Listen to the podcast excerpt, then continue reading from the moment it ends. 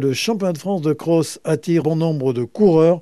Une bonne centaine du Pays Basque participe ce dimanche à la demi-finale courue à Cognac.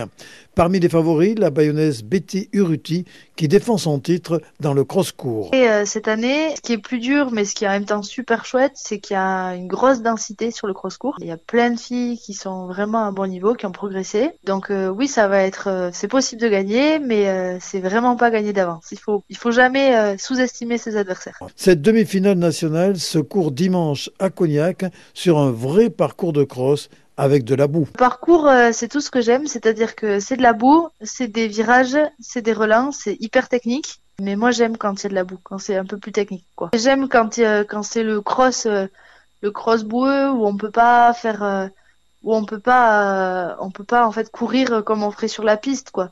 Là, c'est, ça va être technique. Pays Basque Athlétisme et l'aviron bayonnais comptent qualifier une vingtaine d'athlètes pour la grande finale du mois de mars à Albi. Pour Betty Uruti, c'est l'objectif de la saison hivernale. Ça sera un bon test, même si euh, faut pas y mettre euh, tout comme euh, comme le jour des France, c'est-à-dire qu'on le fait un peu plus dans la charge d'entraînement. La configuration est complètement différente aux France parce qu'on est plus de 200 coureurs, on part en boxe, enfin la pression est pas la même. Et là pour le coup, euh, le pic de forme il doit être aux France, il doit pas non plus être au, aux demi-finales quoi. C'est-à-dire qu'il faut faire un bon résultat à dimanche.